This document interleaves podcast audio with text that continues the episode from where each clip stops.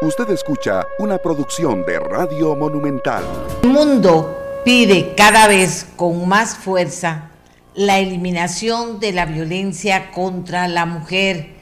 Muy buenos días, Costa Rica. A todas las mujeres, a los que saben que sin la realización completa de la mujer no vamos a poder salir adelante. A los que saben que la mujer es víctima de muchos tipos de violencia. La violencia doméstica es uno de, de los horrores que nos persigue, ¿verdad? O sea, es uno de los horrores que nos persigue, ahí está a la vuelta. ¿Que ¿Por qué hablo de eso? Porque hay que hablar de la violencia contra la mujer y hay que pedir la eliminación de la violencia contra la mujer.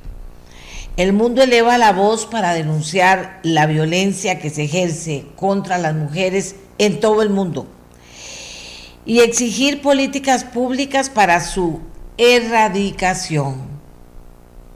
Eso es muy importante. Esta iniciativa eh, cobra mayor fuerza un 25 de noviembre en que fueron brutalmente asesinadas tres hermanas dominicanas de apellido Mirabal, Minerva, Patria y María Teresa, activistas políticas por el dictador. ¿Qué será? Que a los dictadores les encanta asesinar, callar, quebrar, lo que sea, para que no digan lo que ellos no quieren que digan, que, generalmente tienen que ver con las cosas que hacen ellos y las hacen mal. Y hay muchos dictadores en potencia también, quiero decirles, señoras y señores. Desde 1981, el movimiento feminista latinoamericano tomó esta fecha para visibilizar la violencia de diferentes tipos que se ejerce en todo el mundo contra la mujer y en 1999 la Asamblea General de las Naciones Unidas adoptó un día especialmente para que eh, se alce la voz a favor de la eliminación de la violencia contra la mujer. Pero ese día son todos, hoy, mañana, cualquier día es importante para tratar de alzar la voz en ese sentido. Y se alzan las voces eh, eh, de muchas maneras. Pero tenemos a Realengo que siempre nos ayuda con la música que habla del fin del mundo y habla de la figura de la mujer como enorme, como grande, como poderosa. Por eso tenemos todas las mujeres que apoyarnos unas a otras con los hombres conscientes del planeta para poder eh, apoyar todavía más e incidir todavía más en mejorar la calidad de vida del mundo. Amigas y amigos, qué importante es que nos unamos todos en esa conciencia. Se trata de conciencia, claro.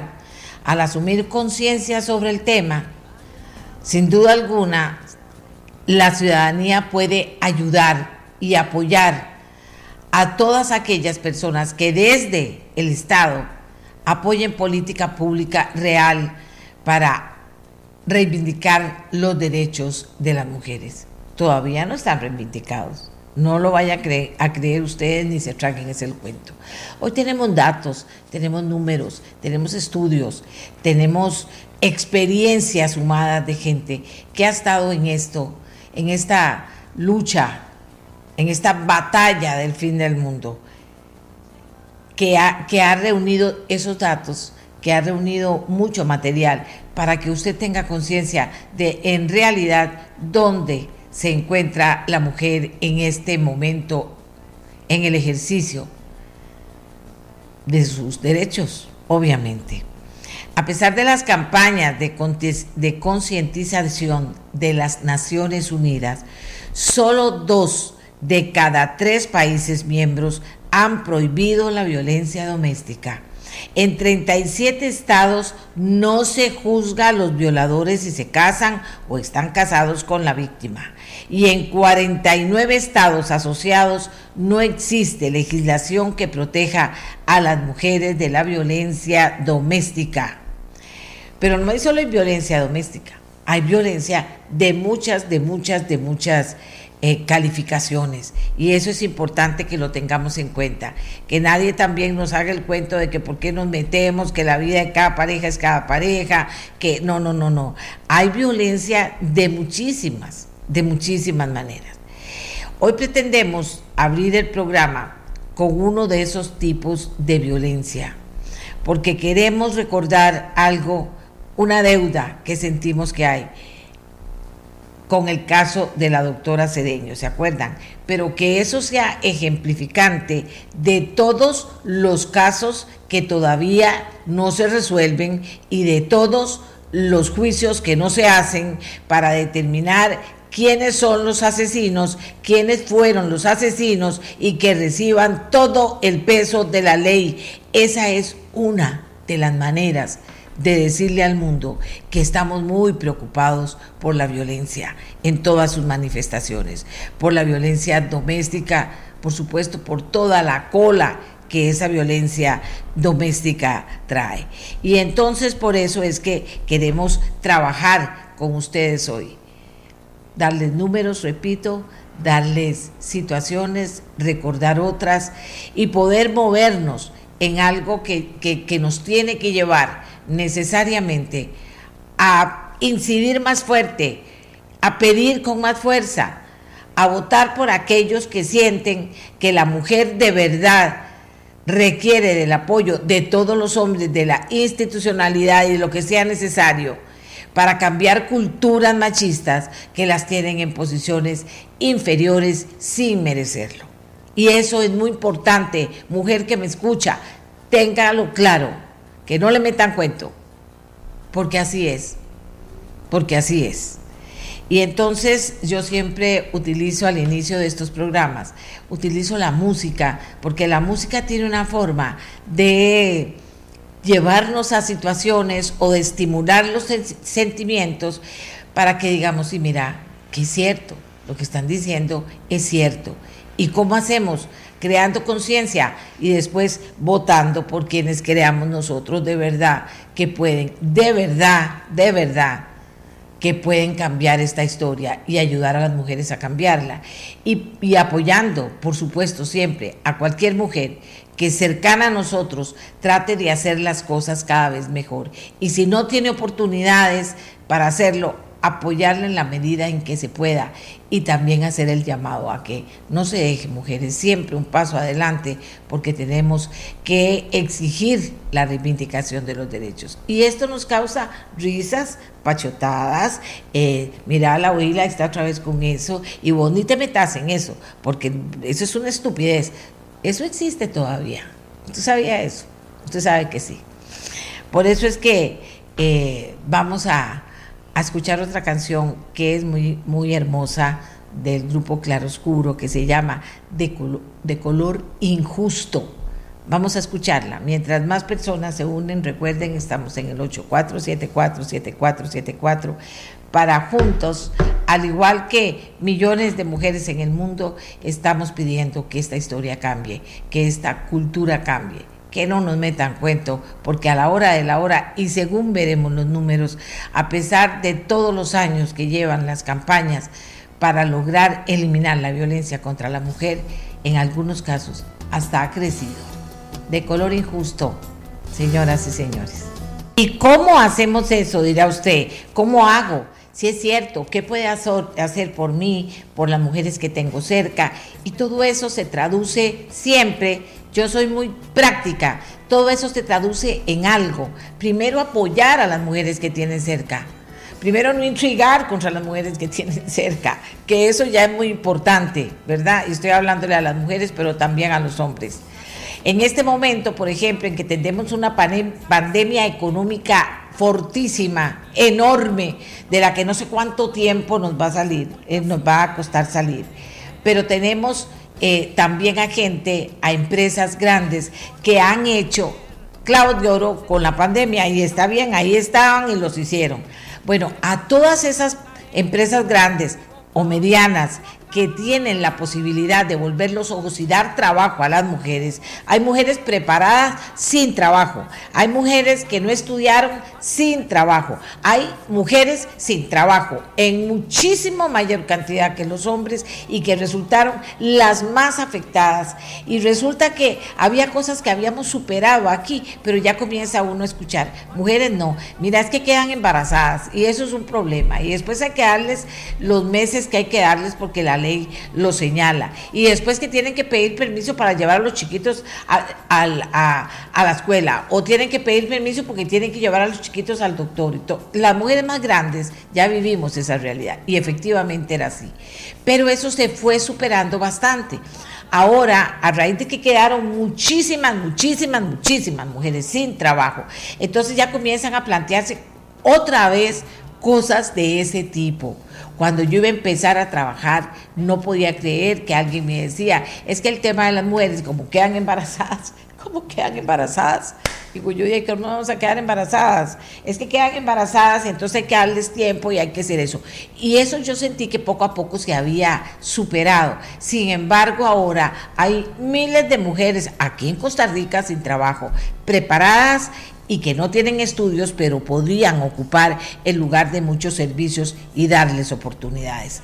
Y ese es el llamado también. Hay que ser práctico. ¿Cómo lo hago? Bueno, dándole posibilidades dignas a una mujer. Y una de esas posibilidades no es estafándola, es ayudándola a que pueda tener un trabajo, para que pueda apoyar en su hogar, para que pueda sentirse bien y ojalá que sean trabajos donde también se les dé algún tipo de preparación para que ellas puedan ascender y si no tenían estudios, comenzar a tener los estudios o, técnicos o del tema que sea para poder aportarle a la sociedad.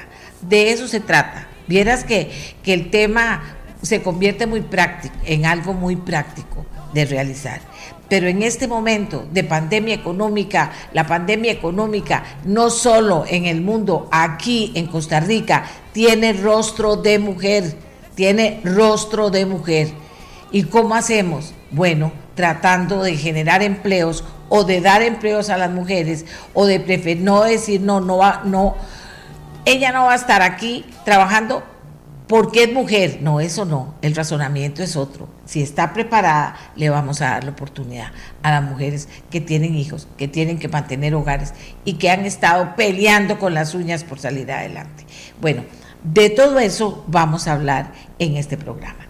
Hagamos nuestra primera pausa, Costa Rica, y cuando regresemos entraremos en materias con algunos de nuestros invitados, ¿de acuerdo? E invitadas. Chao.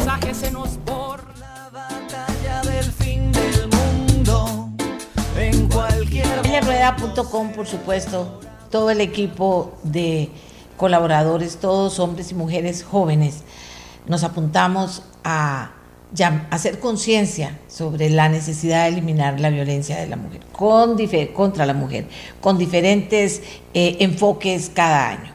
Este año tenemos una serie de podcasts eh, bien interesantes que retratan realidades que se han vivido en el caso de la violencia contra la mujer.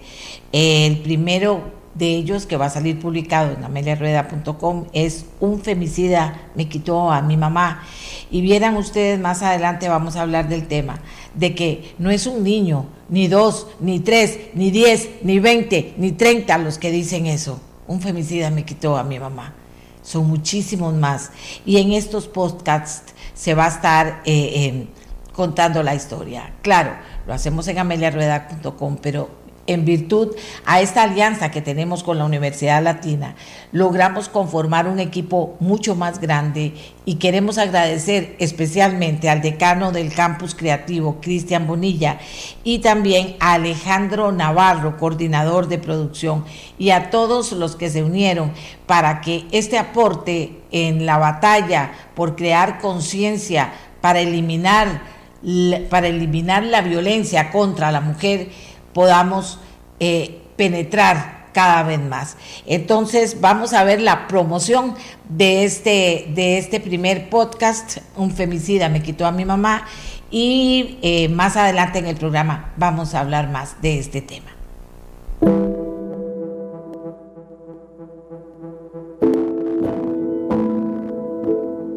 Ella tenía 27 años, o sea, cómo le quitaron la vida siendo una mujer tan joven y con, con tantas ganas de vivir.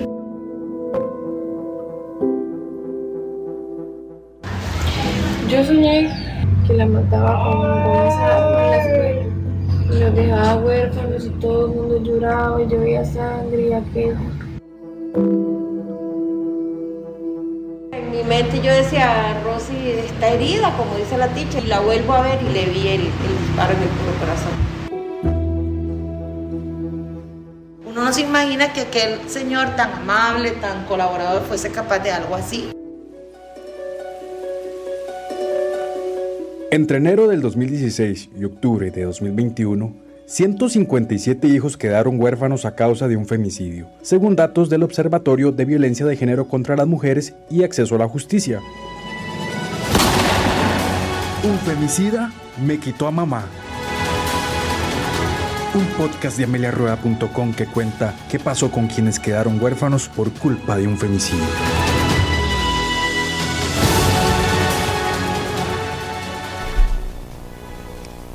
Por supuesto que están todos invitadas e invitados para ver no solo este primer podcast con esta historia, sino más trabajos que estamos ofreciendo a ustedes en aras, repito, de hacer conciencia cada vez más por el tema. Tenemos más de 30 años de estar en ese esfuerzo aquí en nuestra voz. Y antes, en donde trabajaba antes. Siempre lo hemos hecho, pero sentimos cierta frustración, creemos que sí se ha hecho mucho, pero que es tanto lo que hay que hacer.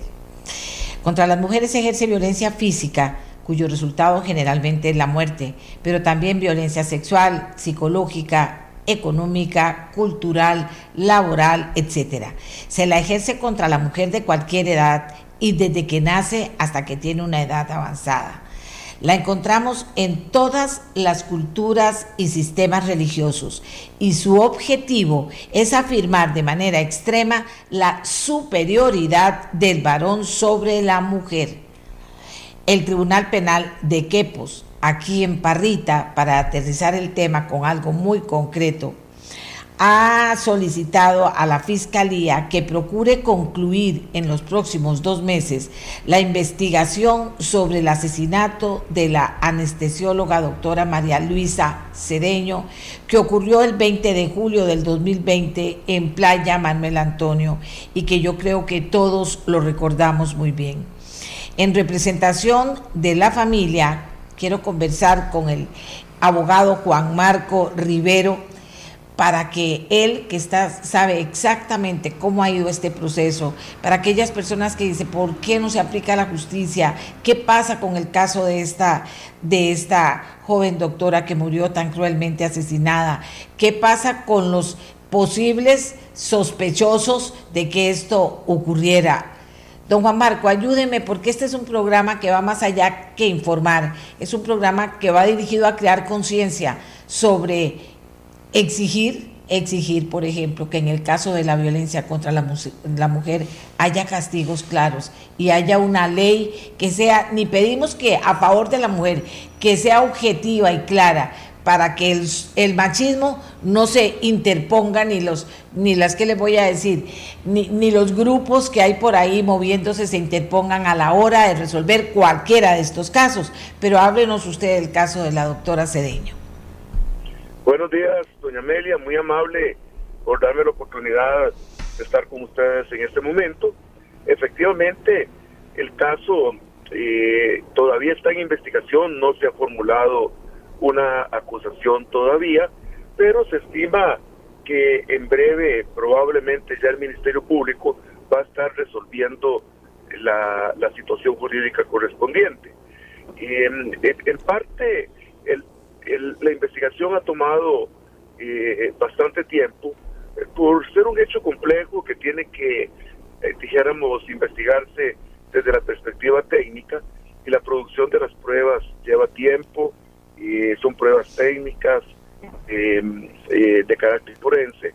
Y pues sí, tal vez uno siente que las causas en Costa Rica se demoran mucho tiempo, pero también es importante que la investigación sea sólida, que la investigación esté asentada en prueba, eh, eh, dijéramos, total totalmente confiable para que al final de cuentas el resultado eh, que se obtenga sea sostenible en, un juicio oral y público.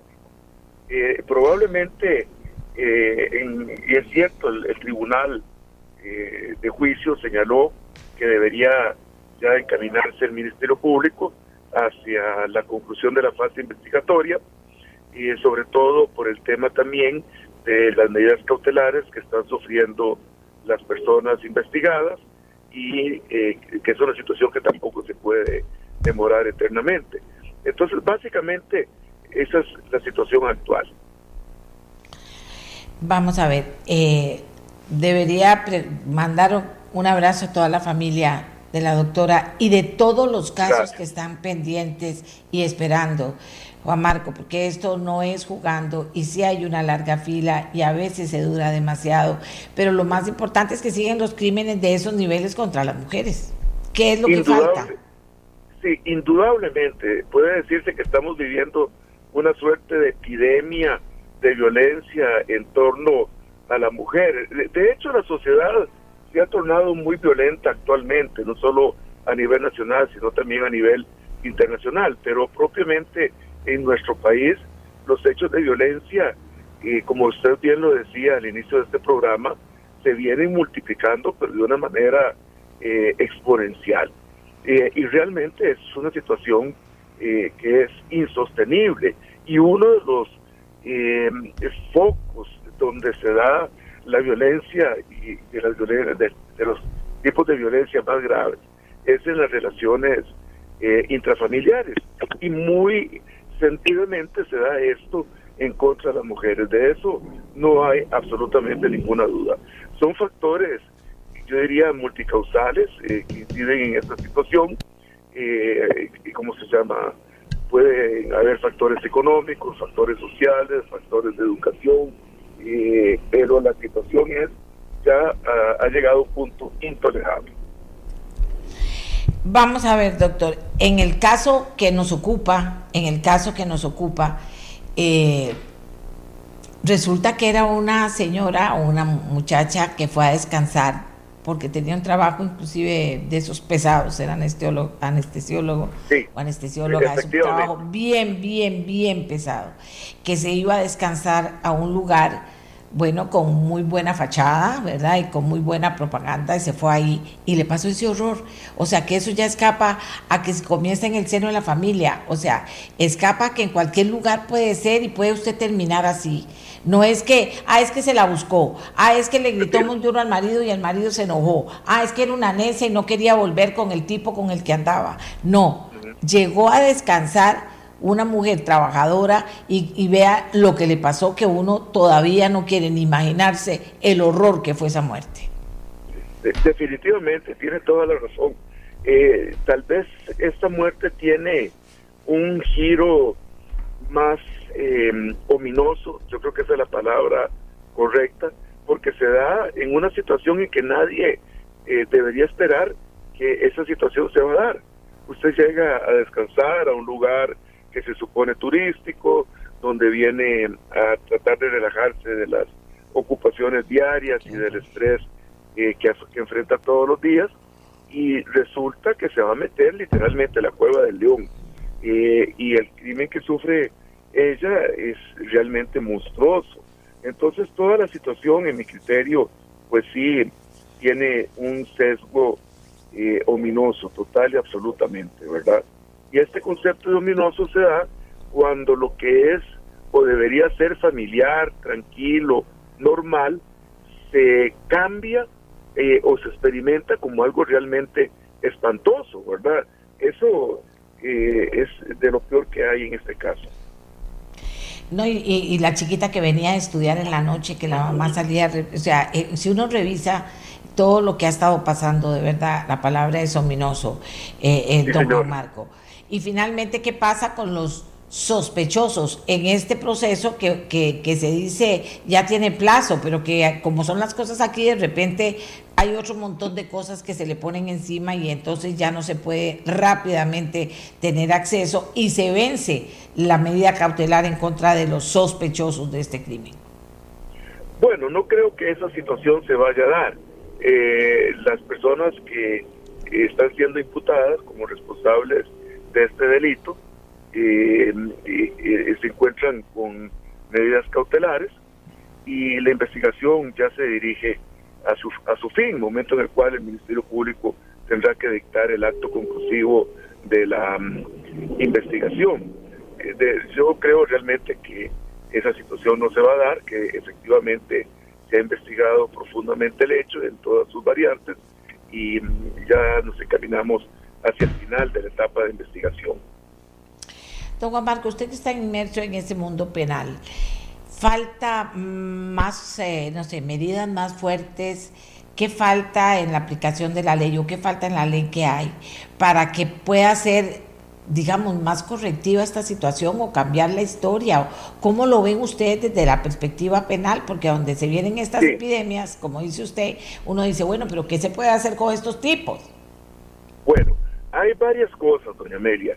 En primer lugar, hay que tener presente que el derecho penal, aunque se quiera a veces eh, lo contrario, el derecho penal eh, tiene una muy pobre eh, posibilidad de cambiar la situación. ¿Por qué? Porque el derecho penal solo puede reaccionar una vez que se ha dado un hecho.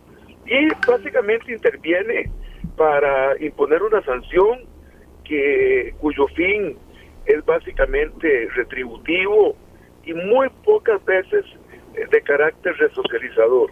Realmente hay muchos estudios que señalan que la prisión difícilmente puede funcionar desde una perspectiva resocializadora, de forma tal que básicamente el derecho penal interviene a posteriori del hecho y con el objetivo de retribuir un hecho determinado. Si usted ve eso, la posibilidad que tiene el derecho penal de cambiar el curso es siempre muy, muy reducida pues no le digo que en alguno u otro caso pueda lograrse algo, pero eh, usted puede seguir aumentando penas, las cárceles, las intervenciones policiales, pero si bien se puede lograr una retribución, cambiar el, la situación o el curso de la historia es difícil. Eh, ah, eh, un profesor argentino, Eugenio Raúl Zaffaroni, muy conocido y respetado en el ámbito internacional, decía lo siguiente, que el gran problema con el derecho penal es eh, el mismo que tenía eh, el hombre de las cavernas cuando pintaba en, en una pared un bisonte atravesado por una flecha y pensaba que ya por pintar el bisonte atravesado por una flecha ya eh, el bisonte estaba casado en la realidad. Es, es una suerte de pensamiento mágico, a veces hasta místico, y ese pensamiento mágico, místico, se tiene todavía con relación al derecho penal. La gente piensa que ya eh, por poner en un papel en blanco y negro que hay un delito, que hay una pena mayor, ya con eso se va a modificar la realidad. La experiencia, doña Meria, nos demuestra que esto no es así. El derecho penal tiene, como le digo, un potencial muy pobre para cambiar la realidad. Eh, más bien se requieren cambios a nivel institucional, a nivel social, a nivel económico, a nivel educacional, que son los que mayor potencial tienen para tratar de, de, de, alguna manera paliar esta situación. Porque, por ejemplo, ¿cuál es el problema con la violencia, doña Amelia? La verdadera violencia no es el, necesariamente la, física. el, el, problema de la violencia se inicia, en mi criterio, en un momento más, eh, más atrás a nivel básicamente simbólico, cuando una persona se cree en el derecho de definir la situación de su semejante.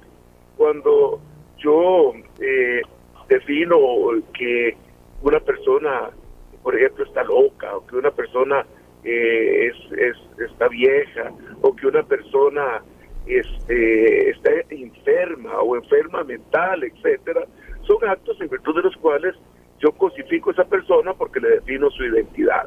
Ese es el mismo problema, con, me parece a mí, en buena parte con, con la violencia intrafamiliar. se define eh, la, o alguien se cree con el derecho de definir eh, la vida de, de, de, una mujer, y en virtud de eso, una vez que usted le define eh, qué es lo que debe considerarse por, por la compañera, por la mujer, etcétera. A partir de ahí la cosificó y una vez que ha cosificado usted a una persona, pues simplemente este, de ahí la trata como cosa y, y ahí hay un problema sumamente grave. De hecho, hay algunos antecedentes en, en, la idea de la violencia a nivel simbólico que podemos remontarnos hasta Walter Benjamin, el jurista de la Escuela de Frankfurt, también algunos estudios de Jacques Derrida, eh, por ejemplo, pienso en el libro Fuerza de Ley, para citar algunos ejemplos que abordan este problema.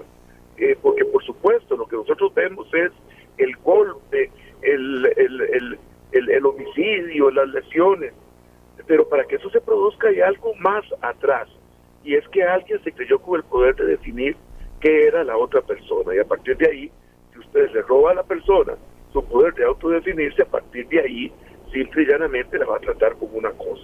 Entonces eso nos demuestra que eso no se va a corregir necesariamente con el derecho penal, por supuesto, hay que mantenerlo, porque son hechos que de ninguna manera se pueden eh, tolerar y, que requieren una sanción. Pero, el, como le digo, el potencial eh, de, prevención del derecho penal eh, va a seguir siendo muy pobre y eso es una realidad. Ok, muchísimas gracias al licenciado Juan Marco Rivero, que en representación de la familia de la doctora Cedeño, que ustedes saben lo que nos dolió la muerte de ella y nos duele la muerte de cualquiera de las muchachas que ha muerto a manos de estos asesinos y que lo que queremos es que haya justicia pronta y cumplida. La verdad, don Marco ha sido bastante claro en explicarnos cómo está el caso que hemos escogido hoy, que es el caso de la doctora Cedeño. Y por supuesto, nuestro abrazo fortísimo a su familia, a sus amigos, a sus compañeros que todavía sufren hoy el dolor de haberla perdido, porque así es con las personas que se van y sobre todo que se van jóvenes con la tristeza de haberla perdido. Bien, muchas gracias, le decíamos al doctor, aquí, te, perdón, a, a, don Juan Marco, pero aquí tenemos algunas personas eh, participando. Doña Amelia, hace una semana los vecinos vieron cómo el hijo de una doctora, un niño de 11 años, trataba a gritos de, de mala crianza, de idiota, estúpida inútil a su abuela de 70 años. La doctora, madre, nunca intervino para disciplinar al niño y solo lo subió al carro y se fueron riéndose.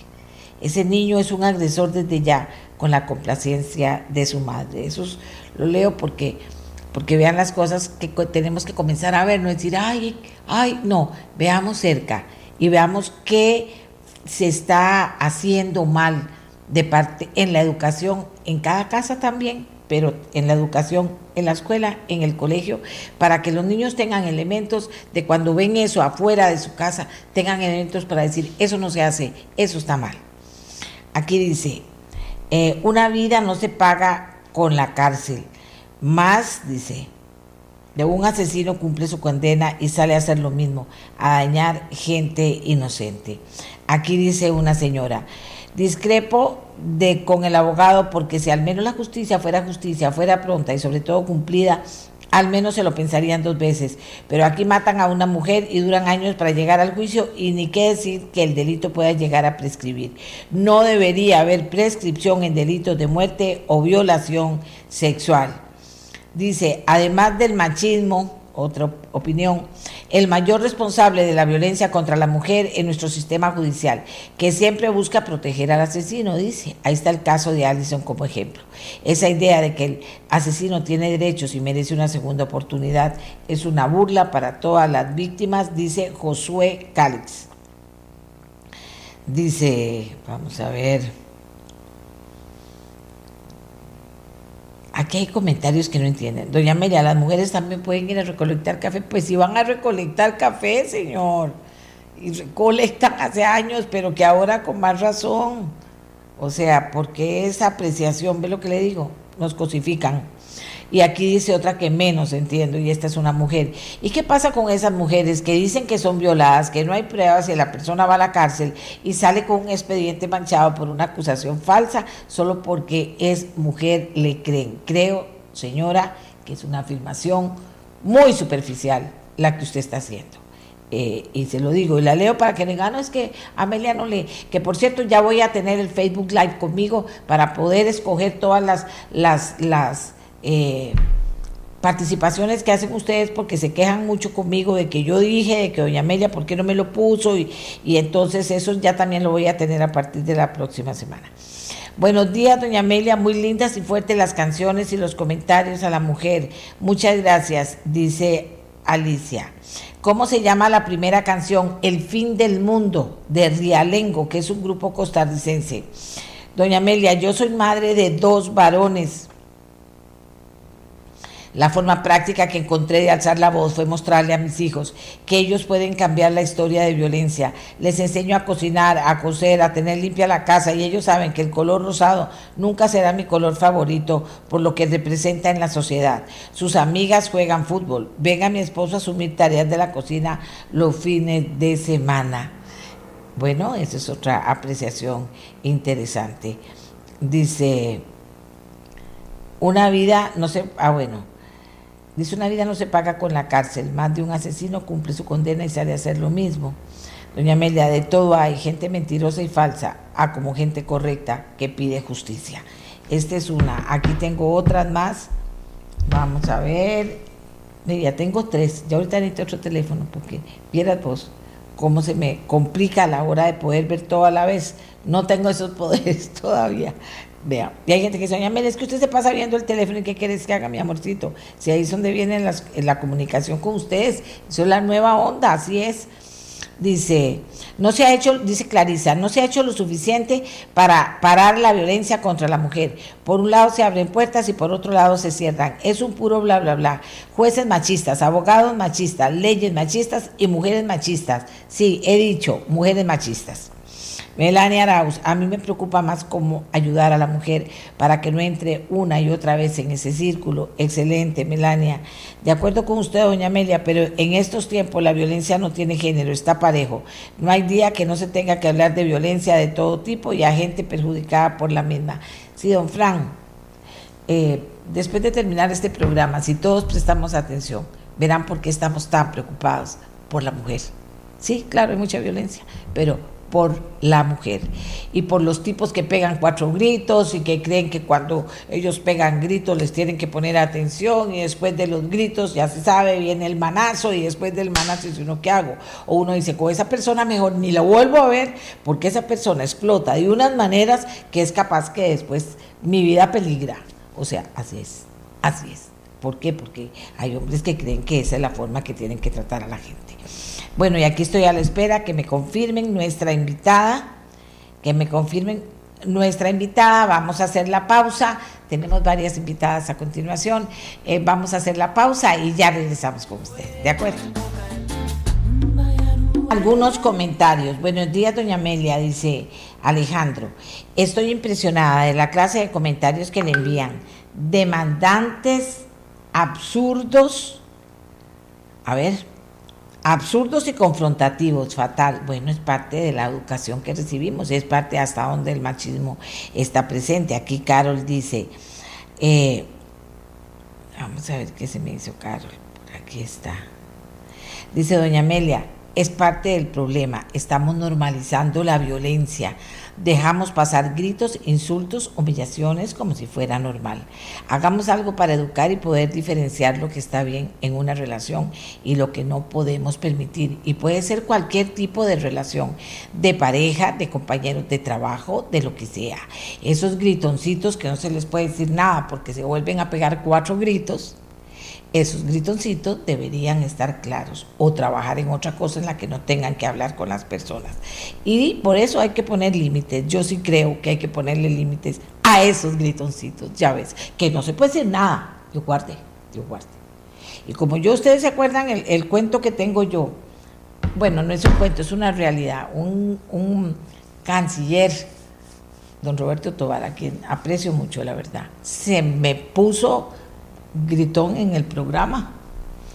Y, yo le dije, vea señor, si usted me grita no se imagina cómo grito yo. Voy a gritar y más duro que usted, porque a mí nadie me grita de esa manera y me quedo callada diciendo, ay sí, me gritó, no voy a decir nada, no, le contesto.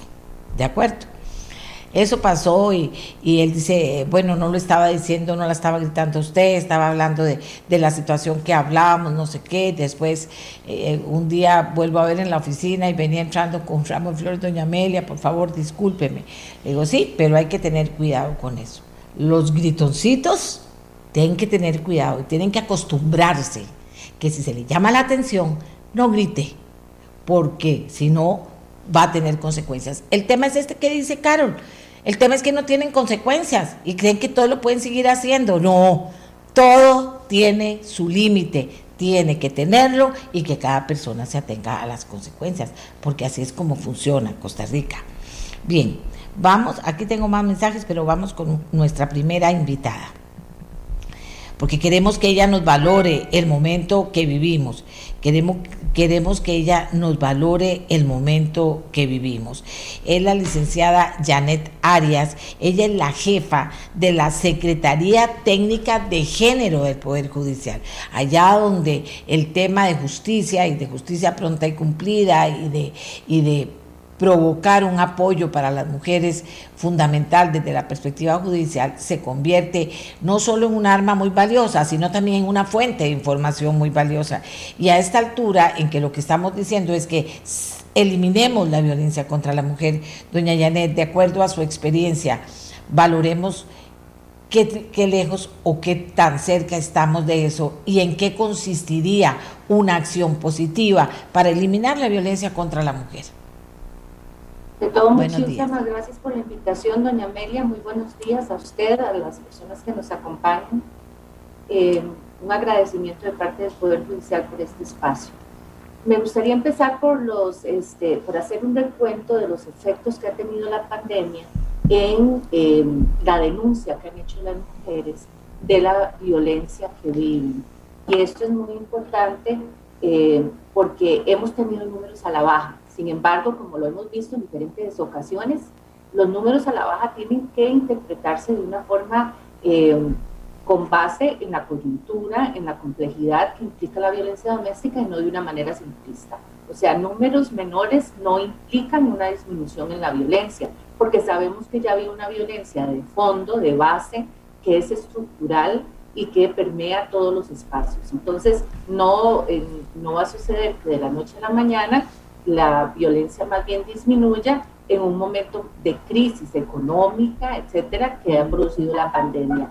En tal sentido, entonces, eh, arrojamos, este, el Poder Judicial arroja a través del subproceso de estadísticas y que además les invito a que visiten la página del Observatorio de Violencia de Género contra las Mujeres, eh, que es parte de la Secretaría, eh, y lo pueden buscar con ese nombre. Y tenemos los siguientes datos. Eh, con respecto a los juzgados de violencia doméstica, teníamos una tendencia hacia la subida en, las solicitudes de medidas de protección a partir del año 2017. Iba incrementando aproximadamente en 3.000 solicitudes anuales. Sin embargo, eh, la diferencia entre el 2019 y el 2020 es que más bien se reduce en 3.007 casos menos que eh, en el 2019. O sea, en el año de la pandemia, donde hubo más restricciones, se dieron 3.007 casos menos. El promedio de medidas de protección al día, por ejemplo, en, en, el año 2019 fue de 142 solicitudes, mientras que en el año 2020 fueron de 134 solicitudes diarias. Si nos vamos a ver las denuncias por ley de penalización de la violencia contra las mujeres, ¿verdad? que esa es la violencia doméstica, pero vista en el proceso penal, en las fiscalías eh, también se mantenía una eh, tendencia hacia la alta, pero eh, del 2019 al 2020 ahí es más leve, digamos, la diferencia con 375 casos menos denunciados en las fiscalías. Donde sí se ve un poco más esa caída es en la denuncia de delitos sexuales, en donde igual a partir del 2016 hay una alza muy, muy pronunciada que va de los 6.900 casos a 12.000, o sea, se duplica prácticamente 12.348, pero luego en el 2020 disminuye a 9.443, o sea, 2.905 casos menos aquí el panorama que nos puede dar indicaciones de esta baja tan importante eh, se puede deber a que los cinco principales delitos que más se denuncian, o sea, o sea, los cinco delitos que más se denuncian, cuatro de ellos tienen siempre como víctima una persona menor de edad.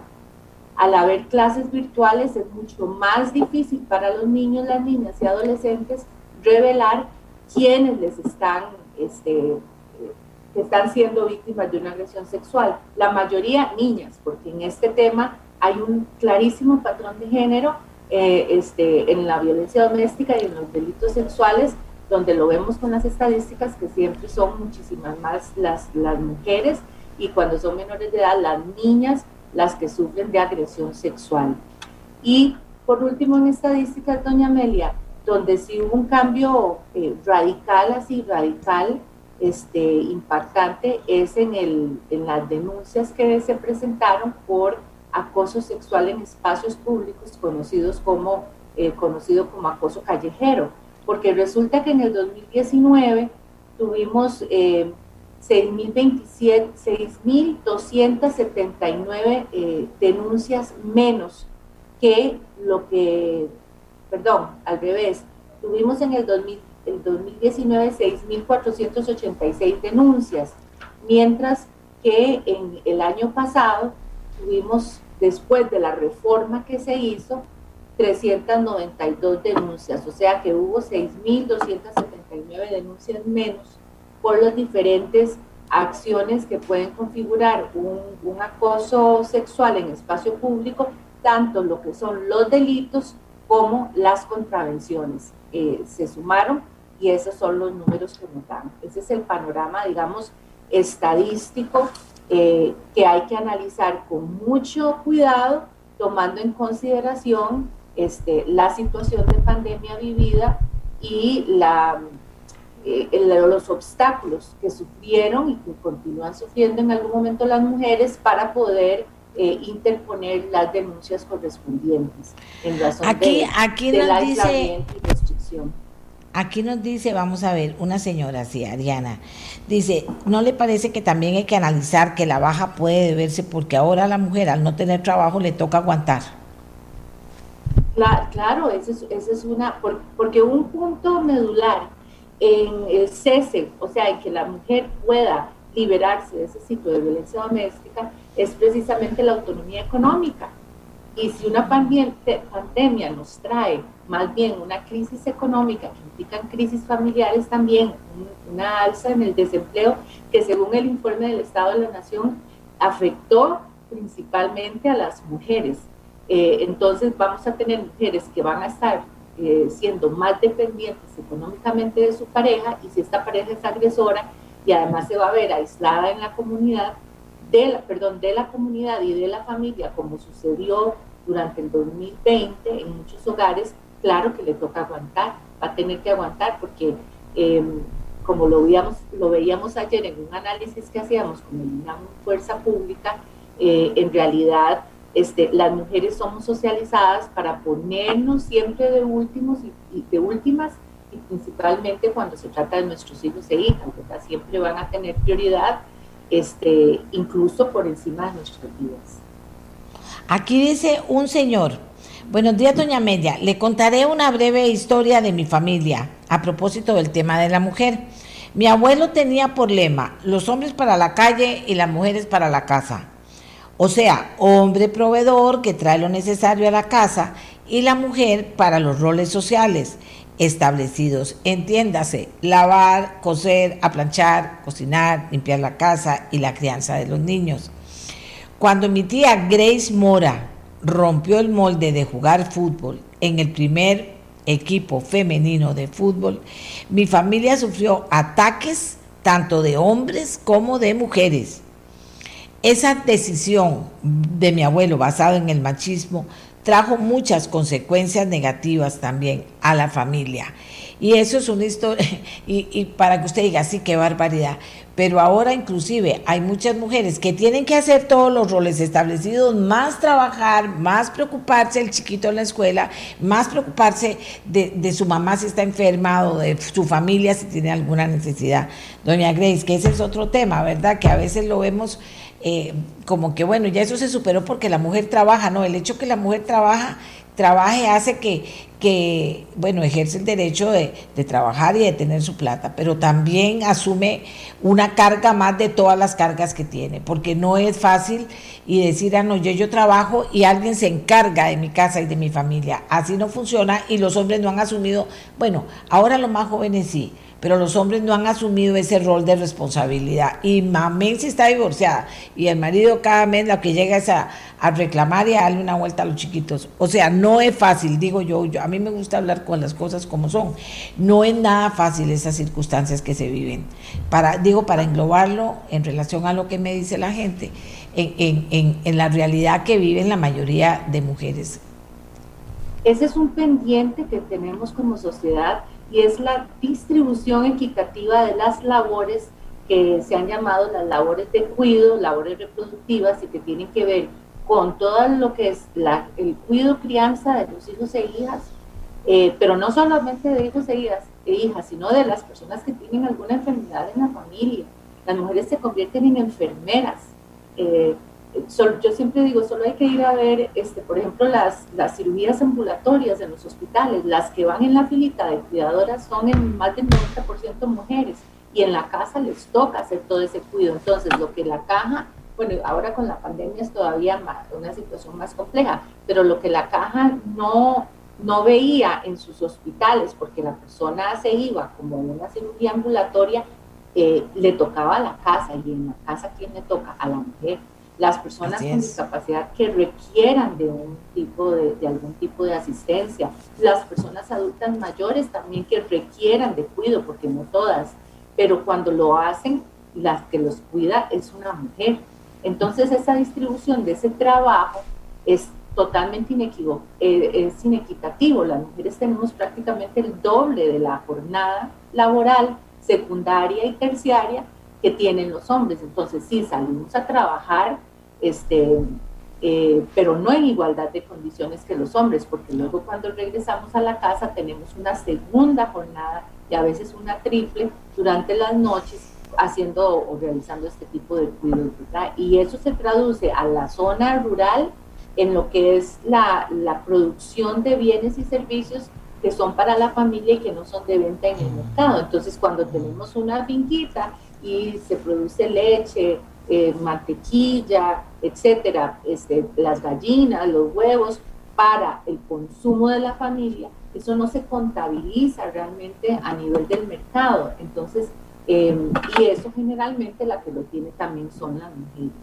Eh, todo esto está cuantificado, el INEC y el INAMO han realizado eh, estudios con, con, instrumentos este, que ha recomendado Naciones Unidas para poder medir cuál es ese aporte económico que dan las mujeres a través de ese trabajo. Y es, doña Amelia, la base de la economía. Claro, claro que sí. Eh, vamos a ver. Y después, como bien dice doña Janet, Deli, Deli, trabaja y trabaja y trabaja. Y después llega y resulta que el marido dice que se quiere divorciar o que el marido le da vuelta y entonces la mujer dio cuarto y reclame porque dice, es que usted no me pone cuidado es que usted no me da, no me queda, usted no, no se cuida, usted viene y yo la veo todo el tiempo trabajando y todo eso. Y se lo dicen, y se lo dicen, ni siquiera se ponen colorados, se lo dicen. no, me, pone cuidado, no me atiende, me tiene descuidado, es la palabra. Me tiene descuidado. descuidado. Y, uno va haciendo malabares con chiquitos y trabajo y estudio. Y es otra cosa, eso impacta, doña Amelia, la posibilidad de las mujeres de adquirir un trabajo, de mantenerse en el trabajo o de lograr ascensos. Eso nosotros lo hemos visto en el Poder Judicial con estudios específicos que se han realizado, donde vemos, por ejemplo, que las mujeres en lo que son los puestos de judicatura tienen, entre más alto sea el puesto, cada vez hay menos mujeres. En la base es donde más, hay más mujeres que hombres, en la categoría de juez 1. Pero a medida que va subiendo, cada vez hay menos mujeres, porque les cuesta muchísimo poder sacar los posgrados, hacer las publicaciones y, este, y hacer este, labores de docencia, porque todo eso requiere tiempo. Entonces, yo digo que un dicho muy popular, eh, eh, que es el, si la ensarta pierde y si no la ensarta también pierde, porque resulta que este, si, eh, si, si tienen hijos y no logran entonces sacar esos, esos posgrados y cumplir con esos requisitos, se va postergando cada vez más el acceso a puestos superiores que son de mayor decisión, de, que, que además este, tienen mayor ingreso económico. Pero si deciden, como muchas de las mujeres, mi hija incluida, este, estudiar, prepararse, em, mi hija ahora está haciendo eh, la residencia en psiquiatría, pero ¿qué tienen que hacer? Si son mujeres, si son mujeres que quieren hijos e hijas, porque algunas no los quieren y eso es perfecto, este, cada una tiene su propia autonomía, pero si los quieren, tienen que postergarlos y la ventana biológica de reproducción de las mujeres es muy estrecha en realidad. Este, no va más allá casi que de los 40 años y haciendo, un, ¿verdad? Eh, eh, alargándolo un poquito más. Entonces, resulta que los hombres no tienen esa situación. Ellos pueden tener hijos a los 50 años perfectamente. Entonces, la sociedad y el Estado tienen que acomodarse a, esas vidas de las mujeres, a sus proyectos de vida, a sus proyectos de desarrollo y entender que la obligación de cuidado, o sea, que una mujer pueda ser profesional y también ser madre, si es que lo quiere ser, con los apoyos, una obligación tripartita del Estado, la sociedad civil y la familia. Este, que esto sucede en los países europeos nórdicos, ¿verdad? Entonces no es algo como que sea ajeno a la realidad del planeta, de alguna sociedad, sí se da. Entonces ahí es donde tenemos que entrar también con, un cambio de la sociedad costarricense. Muchas gracias, muchas gracias a doña Janet Arias, a la licenciada Janet Arias, que ya le hemos presentado con la enorme responsabilidad que tiene doña Janet. Y le agradecemos mucho, bueno, que esté ahí, que esté trabajando en la secretaria, la jefa de la Secretaría Técnica de Género del Poder Judicial. Vamos a ir con nuestro siguiente invitado, pero antes leerles eh, algunas de las cosas que me dicen. La agresión sexual ha sido silenciada por las víctimas menores de edad. Es dice Pilar, he sido testigo de menores de edad que prefieren callarse y silenciar, ojo, atención para la gente que ahorita vamos a hablar inclusive con una jueza también en, instancias judiciales. Dice, he sido testigo de menores de edad que prefieren callarse y silenciarse y, y silenciar lo que les pasó, a someterse a juicios donde les hacen preguntas espantosas, donde vuelven a revivir la violencia. Atención, este es un excelente aporte. Y ojo lo que me dice Mike. Yo les leo. Miguel. Dice, como dice el dicho, si Caperucita cuenta la historia, el lobo siempre va a ser el culpable. Ay, Miguel, usted está muy, muy, muy atrasado por dicha que Caperucita decidió hablar, no le impresionó más el lobo y dijo, aquí hay que hablar, hay que denunciar, si estoy en, un medio de comunicación, abro la posibilidad que se hable del tema, si estoy en la corte y, soy, eh, y, llego a una instancia de estas, también hago lo posible por incidir en la política pública y en la justicia. Qué dicha que la Caperucita ya no es la Caperucita que usted cree. Lo que pasa es que estamos Ahora las caperucitas estamos tratando de hacer mucha conciencia para que la sociedad le dé más oportunidades a muchas mujeres, que no es que sean caperucitas, no es que sean caperucitas, no crean, sino que están sometidas todavía a esta cultura machista y el hombre no soporta que usted le diga nada. Hay hombres que no soportan una jefa, no la soportan, o sea, ya se sabe, desde, que llegan y se ¿y este qué le pasa? No soportan una jefa, número uno. Hay gente que usted le dice, es la verdad, yo no estoy mintiendo. Usted le dice, venga, arrégleme esto o hágame esto o lo que sea. Digamos, eh, a, un, a un operario. No soporta que la mujer le diga cómo tiene que hacer las cosas. Hay gente que, o sea, inclusive tengo una amiga que dice, le voy a echar a mi hermano, porque si yo lo hago voy a tener problemas, porque si es mi hermano el que lo dice, tiene razón. Eso se llama poder.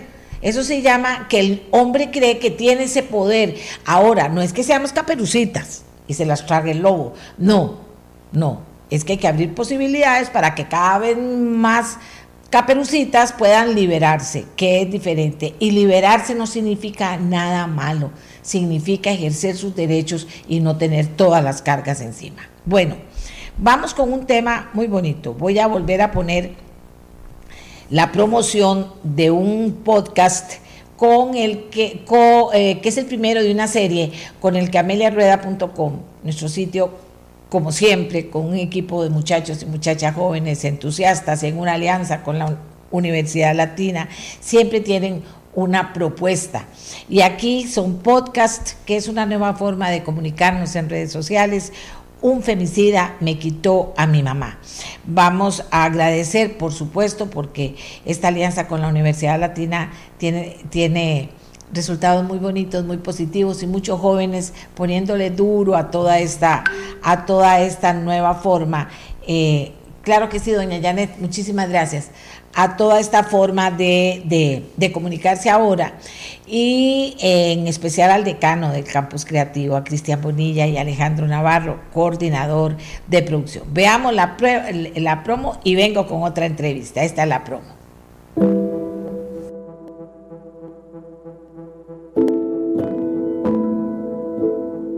tenía 27 años. O sea, cómo le quitaron la vida siendo una mujer tan joven y con, con tantas ganas de vivir.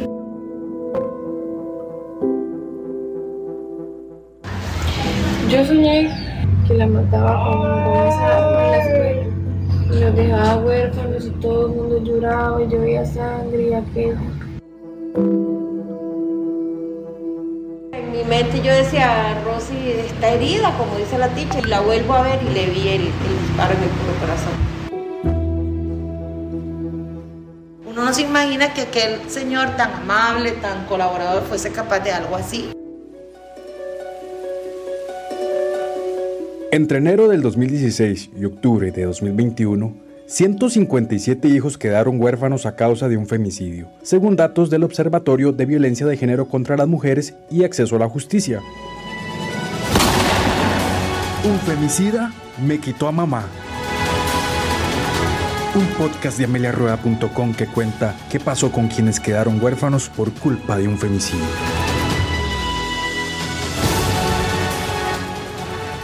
Invitadísimos eh, con todo este apoyo que tuvimos en producción, que fue muy excelente, pues también tenemos todo el contenido que estuvo a cargo, la investigación, el trabajo, las conversaciones, estuvo a cargo del editor en jefe de ameliarueda.com, que es el periodista Gustavo Fallas. Gustavo es un muchacho muy sensible, eh, eh, muy educado, muy solidario pero yo quería que él compartiera con nosotros cuánto le golpeó hacer este trabajo, porque este, estos son una parte de las historias, hay varias historias, y, y, como yo conversaba con él en el, en el camino en que él estaba trabajando, y yo le sentía a él como una, como una preocupación adicional sobre el tema, y entonces yo le dije, Gustavo, ¿cómo incidió en, en usted hacer estos podcasts? Y cuéntenos ¿Qué significa hacer estos podcasts también? Porque es algo que va a estar ahí a disposición de la gente en ameliarreda.com.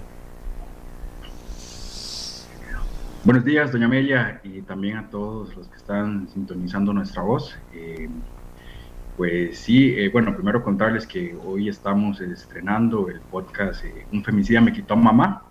Es un podcast que cuenta qué pasó con quienes se quedaron huérfanos por culpa de un femicidio en este caso, el episodio, el primer episodio es sobre, el caso de, de Rosibel Gómez, una madre de 37 años, con cuatro hijos, que fue asesinada en el comedor de una escuela en, en Casitas de Nicoya, un pequeño pueblito que está situado a, a 5 kilómetros del centro de Nicoya. Y para este caso conversamos con la hija de ella, eh, que en ese momento tenía 11 años, eso fue en el el 15 de noviembre de 2013. Ella en ese momento tenía 11 años, hoy tiene 19 y ella es madre también. Y nos atendió allá en, Nicoya y, y, nos conversó sobre ese, ese lamentable y atroz crimen, ¿verdad, doña Emilia? Em, eh, son historias muy tristes, historias muy tristes, relatos muy y que duelen también, eh, que que, que, lo escuchen también se van a dar cuenta de, que son situaciones muy difíciles las que ella como hija ha pasado. Eh, uno como persona también claramente eh, le duele escuchar ese tipo de, testimonios, y, pero la idea es generar conciencia sobre, sobre la violencia contra la mujer. Y como me decía una de, una de las personas entrevistadas, que para, para otro que estamos trabajando, que es la, hermana de una, de una madre, ella dice, vea, este, con solo el hecho de que yo hable ahorita y, y si hay una mujer que está pasando eh, una situación similar y de escucharme va a denunciar o, puede acabar con ese ciclo de violencia, pues, pues aunque no me guste escribir este tipo de, cosas, yo, yo con gusto hablo. Entonces esa, esa es más que todo la idea. Hoy salió el, hemos sacado ya, ya está disponible en redes sociales, el, el, el, primer capítulo, el de, el de Rosibel, y también en ameliarueda.com. Gustavo, de verdad que, que duro, ¿verdad? Es, es, es, duro y cuando uno lo oye es más duro todavía. Para crear conciencia, vio que esta señora dice, bueno, si en algo, de algo sirve, yo voy a hablar. Finalmente, ¿qué pasó con, con esta historia? Gustavo, finalmente, ¿qué pasó con la historia de Rosibel? Ahora ya sus hijos están grandes. ¿Cómo ven ellos lo que pasó y qué pasó eh, eh, en la vida de ellos también? Eh, bueno, sin adelantar mucho, ¿verdad? Lo que pasó en la historia, para que las lo puedan escuchar también el podcast. bueno, ya hoy la hija de ella tiene 19 años, como le contaba de mamá, y y nos cuenta un poco porque, de hecho, un detalle triste es que ella la noche anterior eh, de que mataran a su mamá ya tuvo una pesadilla de que eso iba, iba a pasar y, así sucedió. Em, también quería contarle, doña Amelia, que cómo surgió también la idea de, realizar este podcast, revisando los datos de del Observatorio de, Violencia de Género contra las Mujeres y Acceso a la Justicia, eh, ahí viene detallado cuántos hijos quedaron huérfanos por culpa de un femicidio, que son 157 hijos entre el 2016 y, el octubre del 2021. 157 hijos que, perdieron a, a, su mamá y que quedaron huérfanos de madre, o incluso en algunos casos también eh, quedaron sin su papá porque el padre, al, después de que cometió el femicidio, también se quitó la vida. Em, entonces, eh, nos preguntábamos también qué pasó con esos hijos, qué pasa con ellos que están haciendo, porque es, es una situación que, que, no solamente queda ahí después de la muerte de, la mujer, ¿verdad? Detrás de ello hay un, múltiples eh, factores que, y, y, también este, daños colaterales que quedan por, por esa muerte, los hijos, las hermanas, las madres, todas ellas este, sufren por, este, por una muerte de, en un femicidio. Qué horror, qué horror, Gustavo. Aquí, aquí nos comentan, eh, a ver, dice, mi mamá tiene 83 años, doña Meli, con ella viven dos hermanos míos. Y es que increíble que todavía tienen que atenderlos, cocinarlos, lavar y ni un plato lavan. Es tanto la indignación que casi ni voy a visitarla. Es el colmo que si mamá sale al hospital cuando llega a la casa, además de que tuvo que dejarles comida, encuentra un una torre de platos que lavar. Esa es la realidad que viven las adultas mayores. Claro, ese es un, todo un tema, el de las adultas mayores, eh, eh, señores. Eh, Gustavo, entonces, qué bien, un excelente trabajo que comienza hoy y que va a seguir durante algún tiempo con nuevas historias, ¿verdad? En, en nuestras redes sociales. Así es, doña Amelia, hoy sale el primer episodio unas semanas también seguiremos publicando más. Eh, también, bueno, recalcar que eso es un trabajo en equipo de ameliarra.com, también en colaboración con la Universidad Latina, Costa Rica, y también, bueno, pero detrás de ello hay todo un, trabajo que viene de, encargados de hacer las ilustraciones, de, edición, entonces eh, agradecer también al equipo que ha estado involucrado en este, en este proyecto hoy publicamos.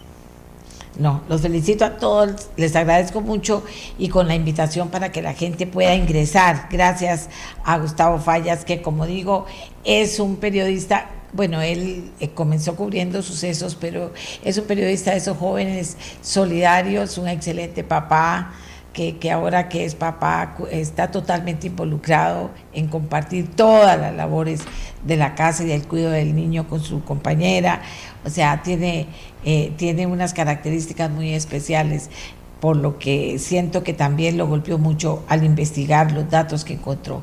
Eh, le agradezco mucho, Gustavo, que nos haya acompañado esta mañana para contarle a los costarricenses esa experiencia e invitarlos a que estén con con ameliarueda.com, en el Facebook, etcétera, buscándolo y escuchándolo. De verdad que vale, que vale la pena para crear conciencia y para ver que esto no es hablar por hablar, hay que necios, todavía están hablando, que a las mujeres están majaderas. No, son historias de historias de historias que nos ponen de frente a que hay que hacer algo mucho mayor que lo que hemos hecho en este tema.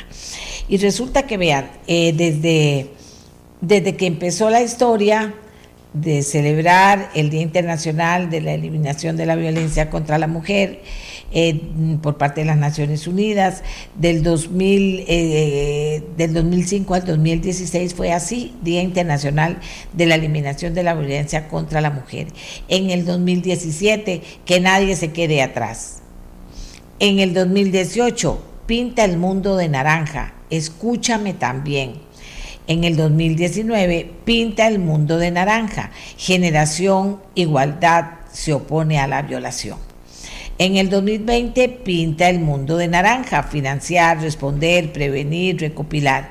Y en el 2021 pinta el mundo de naranja, pongamos fin a la violencia contra las mujeres, pero pongámoslas ya, pero pongámoslas ya, señoras y señores, de eso se trata pongámosla ya, porque si no, de verdad que nos va a llevar mucho tiempo y no vamos a poder ponerle fin a esto.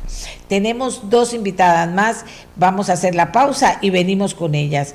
Una jueza que tiene una administración en materia de justicia y una carrera eh, profesional muy exitosa, nos va a hablar del tema y cómo lo maneja ella, cómo lo ve y también datos y más datos. Natalia Morales, investigadora principal de los temas de equidad e integración social del Estado de la Nación. ¿Por qué datos y más datos? Porque ahora son puros datos está bien, pero para que creamos conciencia. No le haga caso a los que tratan de bajarle el piso, no le hagan caso, eh, ve, aquí me, aquí me ponen historias, historias, historias. Ya no voy a poder leer mucho más, he leído bastante, pero ahora vamos a hacer la pausa para volver con nuestras dos invitadas que tienen todavía algo muy importante que contarnos, que decirnos para ayudar a esa toma de conciencia que estamos promoviendo. ¿De acuerdo? Ya venimos. Unidas definen la violencia contra la mujer como todo acto de violencia que se basa en la pertenencia al sexo femenino, que tenga o pueda tener como resultado un daño o sufrimiento físico, sexual o psicológico para la mujer, así como las amenazas de tales actos, la coacción o privación arbitraria de la libertad, tanto si se produce en la vida pública como en la vida privada, e insta a los países miembros a tomar medidas concretas. La abogada jueza Maureen Solís eh, nos va, yo le dije, ¿cómo la presento? Me dijo, como Maureen. Digo, no, no, señora Usted es una señora de una gran carrera y además una persona muy clara como para referirse a todos los temas, pero aquí en particular nos, nos preocupa qué hacer para eliminar la violencia en cualquiera de sus manifestaciones contra la mujer. De acuerdo a su experiencia, ¿qué nos aporta en este enfoque del programa de hoy? Maureen, buenos días. Gracias por estar con nosotros.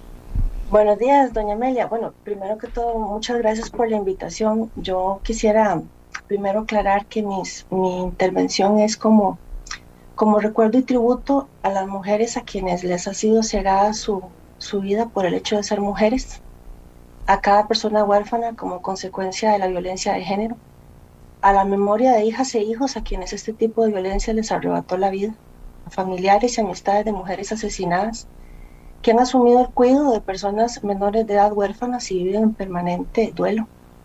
A las personas sobrevivientes, sus hijos e hijas, a cada persona que vive intentando recuperarse de su infancia. a personas juzgadoras, profesional pericial, profesionales en derecho, personal técnico judicial, agentes de policía que con debida diligencia trabajan para prevenir, sancionar y erradicar la violencia contra las mujeres. También a las organizaciones no gubernamentales que luchan contra la violencia en perjuicio de las mujeres. Y a veces esa lucha implica confrontar los discursos oficiales. También a estudiantes de psicología, psiquiatría, periodismo, derecho y trabajo social, especialmente a mis estudiantes de trabajo social, pues son la fuerza y esperanza para deconstruir inequidades y a todas las personas que participan diariamente en mi proceso de formación inacabado, ¿verdad? Porque en realidad es ese proceso de, formación lo que me permite estar hoy aquí compartiendo con usted. En realidad, doña Amelia, hay una, hay una cosita que yo quisiera, bueno, hay cosas en las que yo, no es que no esté de acuerdo, sino que quisiera hacer algunas observaciones. Claro. El, Día Internacional de, de la Violencia contra las Mujeres, yo creo que lo tenemos que repensar porque no es una única forma de violencia y no es una única mujer que existe, ¿verdad? deberíamos hablar del Día Internacional de las Violencias contra las Mujeres, porque si no pensamos en un estereotipo de mujer, ¿verdad? Hay mujeres privadas de libertad, violentadas gravísimamente por el sistema carcelario costarricense, mujeres afrodescendientes que no consiguen trabajo, mujeres indígenas que están pasándola realmente mal antes y con la pandemia mujeres con discapacidad que no tienen ni siquiera una oportunidad de trabajar, mujeres sexualmente diversas, mujeres adultas mayores, en realidad las mujeres somos la mitad de la población mundial y movemos la economía. Entonces yo creo que empecemos por hablar de violencias contra las mujeres para centrarnos más. Otro tema que yo creo que también es importante, doña Amelia, considerar es que cada vez que hablamos de mujeres asesinadas, por el hecho de ser mujeres, eh, es muy común que el contador cada año se vuelva a cero. Es decir, cerramos el año, de cambiar el año, pasamos otra vez a contar desde cero y eso me parece que es una barbaridad, invisibiliza eh, la muerte de las de, mujeres, las muertes anteriores, de una manera como, como que no hubiera ocurrido. Yo creo que entonces estamos intentando visibilizar eh, la pérdida de la vida por el hecho de ser mujeres y a la vez la borramos. Eso también tenemos que corregir como también tenemos que corregir que Costa Rica no ha cumplido con la Convención de Belén do Pará ni con la CEDAW. Costa Rica no tiene una ley no penal para proteger a las mujeres en las relaciones de pareja. Lo que existe es una ley contra la violencia doméstica y es una ley genérica, no es una ley específica para nosotras las mujeres. Imagínense que vamos, estamos empezando y vamos por ahí. Y entonces, ¿por qué tenemos esas ausencias que ya deberían haberse corregido si estamos hablando hace tantos años eh, y con instancias nacionales, internacionales, con ministerios, etcétera? ¿Qué pasa? Bueno, primero que todo la educación, ¿verdad? La educación es una herramienta que desde la Comisión de Eliminación de todas las formas de discriminación contra la mujer se, impulsa, ¿verdad?, para la erradicación de, estereotipos, ¿verdad?, y de patrones socioculturales estereotipados. Luego tenemos la ley 7142, que es la ley de promoción de la igualdad social de la mujer, que también hace referencia al papel primordial que tiene la educación. Entonces son décadas y décadas, generaciones y generaciones de personas que han pasado por el sistema educativo, que hoy día incluso son profesionales, que tienen ah, eventualmente la posibilidad de generar leyes y que no han tenido una educación específica en materia de género. Costa Rica está en deuda. Eh, los programas de educación cívica deberían contemplar muchísimo más de lo que hoy tienen, ¿verdad? Este, em, la prevención de la violencia en el noviazgo, por ejemplo, la maternidad como una opción y no como un destino, la coparentalidad, todos esos temas deberían ser abordados seriamente por el sistema educativo. La prevención de las drogas, las, las socialmente aceptadas y las que son este, no aceptadas, ¿verdad? Que son incluso podrían generar una persecución penal para quien distribuya los productos de consumo. Pero en realidad yo, creo que el, el, tema va por el, por el lado de la educación, ¿verdad? Si no nos educamos, no podemos generar legislación este, Em, que realmente eh, cumpla con los compromisos eh, internacionales adquiridos por Costa Rica. Yo difiero un poco de lo que mencionaba don Juan Marcos sobre el tema del derecho penal. Yo creo que tenemos que visualizar el derecho penal también como una herramienta de prevención de la violencia en este sentido. Costa Rica hoy tiene con gran éxito una fiscalía en, materia de, de, niñez y adolescencia, ¿verdad? una fiscalía especializada en delitos hacia ese grupo vulnerable y cumple una función preventiva, ya no solo represiva. Entonces vemos que ya el derecho penal se va abriendo y hay otros mecanismos también que podemos utilizar del derecho penal para la prevención de, de, violencia contra nosotras las mujeres, como por ejemplo es este, eh, el monitoreo efectivo ¿verdad? de las personas sometidas a esta forma de, de control, digamos, judicial, ya sea como una medida cautelar o como una pena eh, una, forma de ejecución de la pena, un monitoreo realmente efectivo, este, un aviso constante, digamos, por el cese de medidas cautelares o, el, o, la, el cumplimiento de una pena por parte de una persona agresora, el, aviso a la, a la, persona víctima, ¿verdad? Para que pueda em, eh, estar consciente y tener claridad de que la pena ya ha sido ejecutada o la medida cautelar ha sido cesada. Son, son pequeños cositos, ¿verdad? Pequeños elementos que se pueden generar durante todo este, esta, mm, eh, em, este abordaje del derecho penal. No creo yo que el derecho penal esté única y exclusivamente para la parte represiva. Tenemos pequeños portillos que podemos utilizarlos para generar este, protección. Yo creo también, este, doña Amelia, que Em, Costa Rica tiene mucho que avanzar, digamos, las estadísticas que mencionaba doña Janet Arias, que son absolutamente eh, ciertas, pasadas por un proceso de validación y demás, eh, nos dejan una inquietud, al menos a mí me dejan una inquietud enorme, ¿verdad? Son estadísticas que, em, referidas de una ley genérica, de una ley que no es para nosotras las mujeres, no hay en Costa Rica una ley específica de violencia de género en las relaciones de pareja, la ley contra la violencia doméstica, que es de 1996, y su principal reforma en el año 2011, lo que contempla básicamente es, son normas de carácter genérico em, y em, no tiene em, principios de interpretación específicos en materia de violencia de género. Entonces, es una ley que yo la llamo así como un pozo, ¿verdad? Donde cae un montón de conflictos familiares y al final de cuentas, entonces no hay una especialización. A veces se cree, juzgado contra la violencia doméstica, ah, tenemos juzgados para protección de mujeres. No, no, no, no son para la protección de mujeres, son genéricos. Entonces es una forma de ocultar el problema y su abordaje es creer que lo tenemos ya resuelto con una ley contra la violencia doméstica. En el caso también en materia penal, creo que el derecho penal tiene que avanzar mucho hay, creo yo, también una interpretación eh, incorrecta del artículo 36 de, la Constitución Política, del artículo, me parece, 205 del Código Procesal Penal, y me refiero específicamente a las personas familiares menores de edad, básicamente, que son testigos de situaciones de violencia. Eh, vea usted qué cosa más extraña, doña, doña Amelia. En la Constitución Política nuestra es de 1949 para ubicar a la población que nos honra con su atención, este artículo 36 de la Constitución lo que establece es el derecho de abstención para personas que guardan cierto grado de parentesco. Incluye, por supuesto, en este caso, a las personas menores de edad. Bueno, es una, es una, la Constitución es de 1949, para entonces no existía ni la Declaración de los Derechos del Niño de 1959, ni la Convención eh, de los Derechos del Niño de 1990. Entonces, eh, ¿qué pasa? Que tenemos esa, esa norma ahí en un proceso penal a un niño o niña testigo de una situación de violencia, se le tiene que hacer, según algunas personas, los más especialistas en materia penal, se le tiene que hacer la prevención de, esta norma. Pero resulta, al final el niño o la niña recibe todo el peso de mantener unida, entre comillas, subrayado y con rojo, a la familia, como si eso fuera una obligación de la persona menor de edad. En consecuencia, este niño o niña se abstiene de declarar, no hay eventualmente prueba que permita em, establecer una sentencia contra esa persona que ha cometido ese acto de violencia y en consecuencia se genera también un efecto evidente de la impunidad. El, el, derecho está organizado para la impunidad. Esa es la realidad, está organizado para la impunidad. Hay una ficción muy importante, tenemos algunas leyes, faltan otras, las que tenemos están incompletas, pero al final la operatividad está organizada para la impunidad. Esta este norma del, del, de 1949 de la Constitución Política se entendería superada por la Comisión de los Derechos del Niño, que es una norma de rango supraconstitucional y especial para, para materia de las personas menores de edad.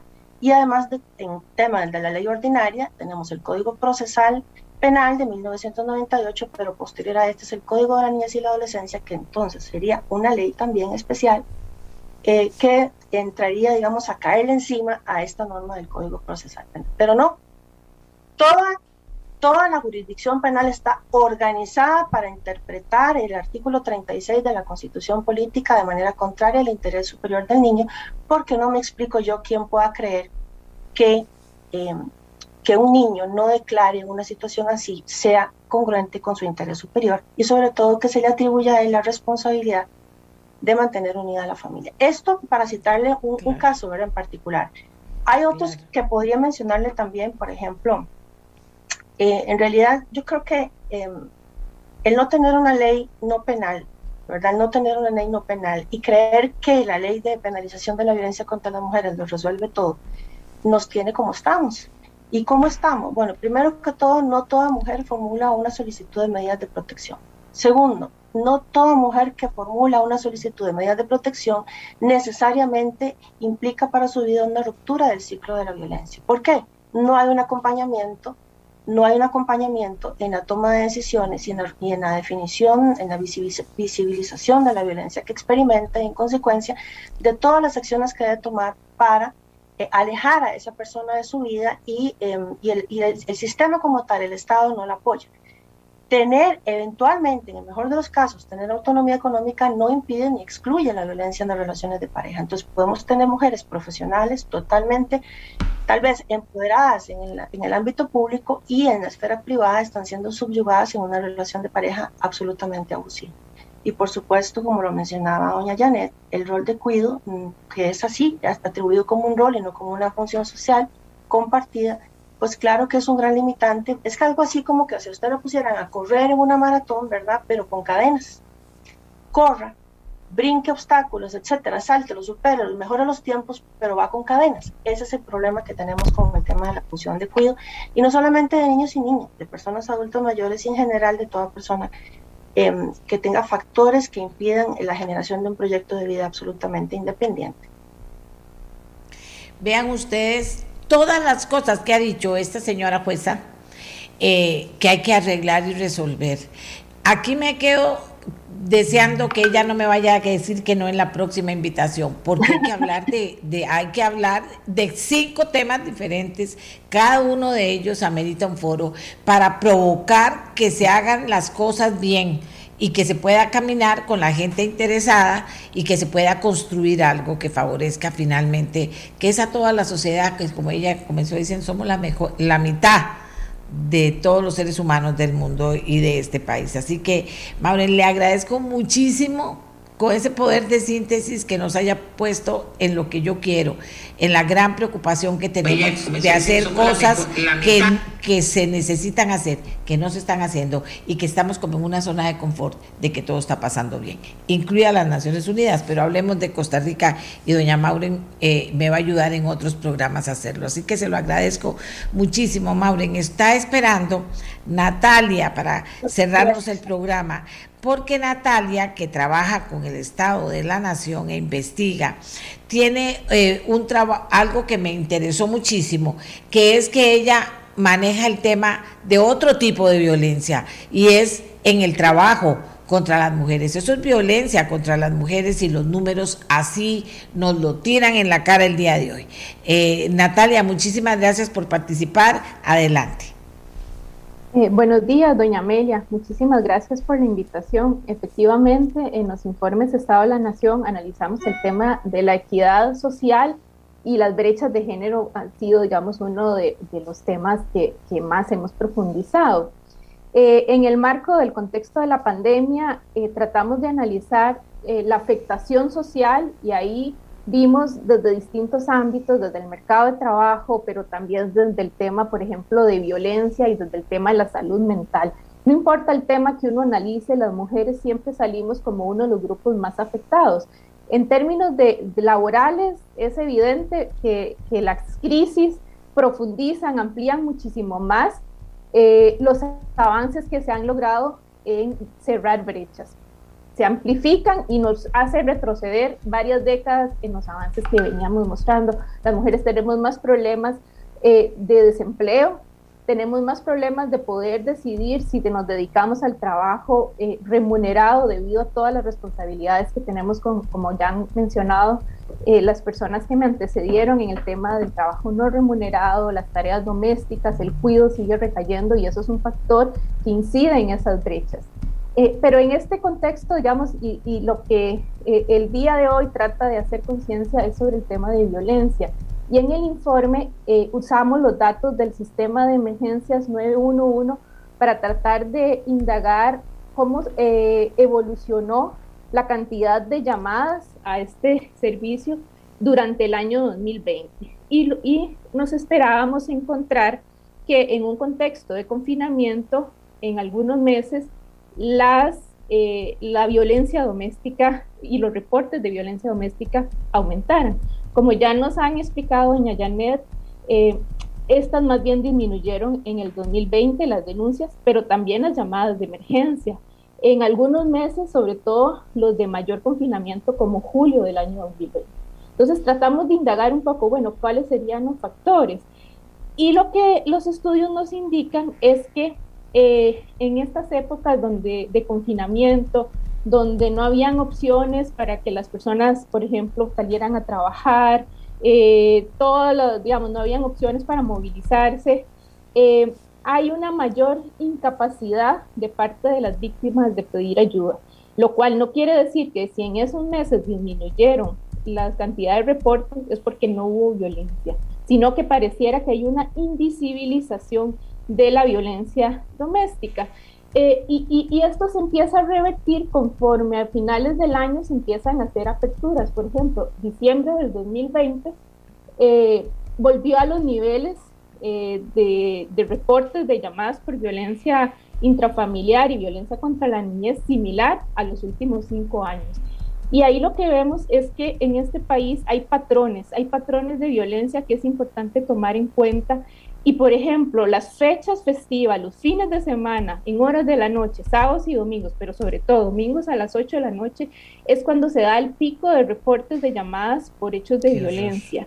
Y fechas del año, por ejemplo, 25 de diciembre y 1 de enero, son las fechas del año donde hay más violencia dentro de los hogares. Entonces, pareciera que fechas de celebraciones familiares para muchas de las familias costarricenses se, vuelven épocas de violencia contra las mujeres y contra las niñas. Eso es devastador, ¿verdad? Eso nos pone de frente a una realidad enorme para la gente que dice que, que, para qué seguimos hablando de estos temas, que ya las, las cosas cambiaron. ¿Qué piensa usted que, que tiene años de estar en eso? ¿Han cambiado, se han profundizado, siguen siendo iguales?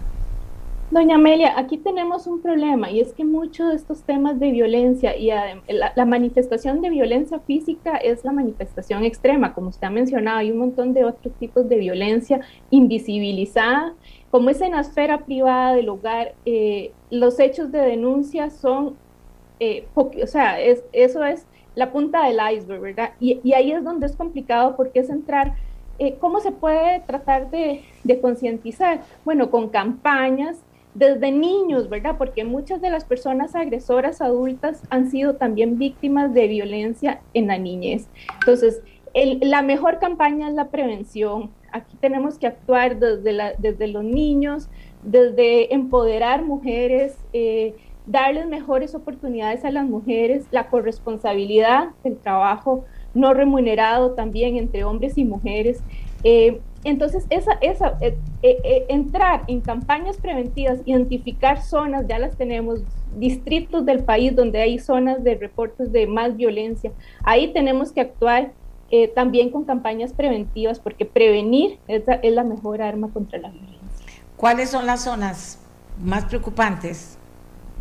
Sí, lo que nosotros identificamos es que las cabeceras de provincia, por ejemplo, San José, Alajuela, Punta Arenas, varios distritos de la GAM, también de la gran área metropolitana, muchos con zonas urbano marginales donde hay alta densidad de población, problemas de delincuencia, problemas de, pobreza, problemas de exclusión social.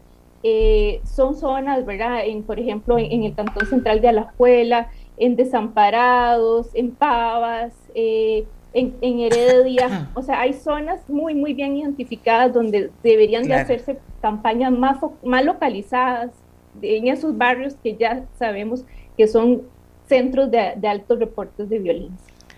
Muchísimas gracias, Natalia. Y le doy a la jueza Maureen Solís lo que tengo, doña Maureen, que son dos minutos para que nos cierre su participación. Muchas gracias, doña Amelia. Yo em, quiero referirme muy especialmente al principio de vida de diligencia enfocado, dirigida esta, esta oportunidad de participación a las personas que trabajan en el Poder Judicial, que trabajamos el principio de vida diligencia está contemplado en el artículo 1.1 de la Convención Americana de Derechos Humanos y el artículo 7 de, la Convención de Belén do Pará. No es un juego, no es una opción, es una obligación. Todo aquel funcionario judicial, funcionaria judicial que no esté involucrado con estos principios, es mejor que no trabaje en el Poder Judicial. La Corte Interamericana de Derechos Humanos ha establecido, como yo lo he entendido y lo que he estudiado, que el principio de vida diligencia conlleva la investigación como deber jurídico propio contextualizada, inmediata, fáctica, probatoriamente exhaustiva, oficiosa, propositiva y oportuna, generada en un plazo razonable, desarrollada por autoridades competentes, es decir, personas idóneas, revestidas de permanente independencia e imparcialidad, garantizando la plena participación de víctimas y familiares, así como el dictado de resoluciones oportunas y efectivas. Quien no esté dispuesto, dispuesta a involucrarse, a dar cumplimiento a este principio, es mejor que no trabaje en el Poder Judicial, al menos en esta materia tan sensible como es la prevención y la lucha em, eh, contra la violencia hacia nosotras las mujeres. Muchísimas gracias, señora jueza, de verdad, muchísimas gracias, muy buenos aportes, el de todo, Natalia, qué importante información que nos da toda, eh, doña Janet Arias, eh, todas involucradas con datos, con participación activa en, estos temas, o sea, con conocimiento real, para que nadie diga, qué bárbaros, qué pajosos, eso no es así, así no es, y somos la mitad de la población. Y termino diciéndole lo que les dije al inicio, volvamos a ver a las mujeres que tenemos cerca, si, somos un empresario muy exitoso que ganó mucha plata con la pandemia, diga, mira, vamos a ponerle especial cuidado a las señoras que no tienen trabajo, a las jóvenes profesionales que no les están dando trabajo, porque otra vez en este momento están poniéndolas de, de, de están poniendo excusas para no tenerlas, para ganarse algunas platillas, para que qué pereza quedan embarazadas, qué pereza tienen que llevar al chiquito al, al, doctor, todo ese tipo de cosas que son verdad, yo no estoy mintiendo en nada. Eso es una realidad. Volvamos a ver a todas esas personas, hombres y mujeres conscientes, pero sobre todo las mujeres, volver a ver a las mujeres que ocupan de esos apoyos o refuerzos para poder salir adelante. Y las mujeres siempre, siempre, siempre, siempre solidarias con todo el mundo, porque así somos, solidarias con todo. No es que estamos aquí diciendo, unámonos las mujeres y dejemos al resto del mundo, no. El resto del mundo es la mitad y son nuestros, nuestros compañeros, nuestros padres, nuestros hijos, nuestros hermanos. O sea, pero tenemos que trabajar en el tema de, de generar empleo a la mujer. Está en una muy mala situación y eso es violencia también cuando se hace discriminándola por ser mujer, aunque esté preparada para hacerlo. Nos vamos, Costa Rica. Este programa fue una producción de Radio Monumental.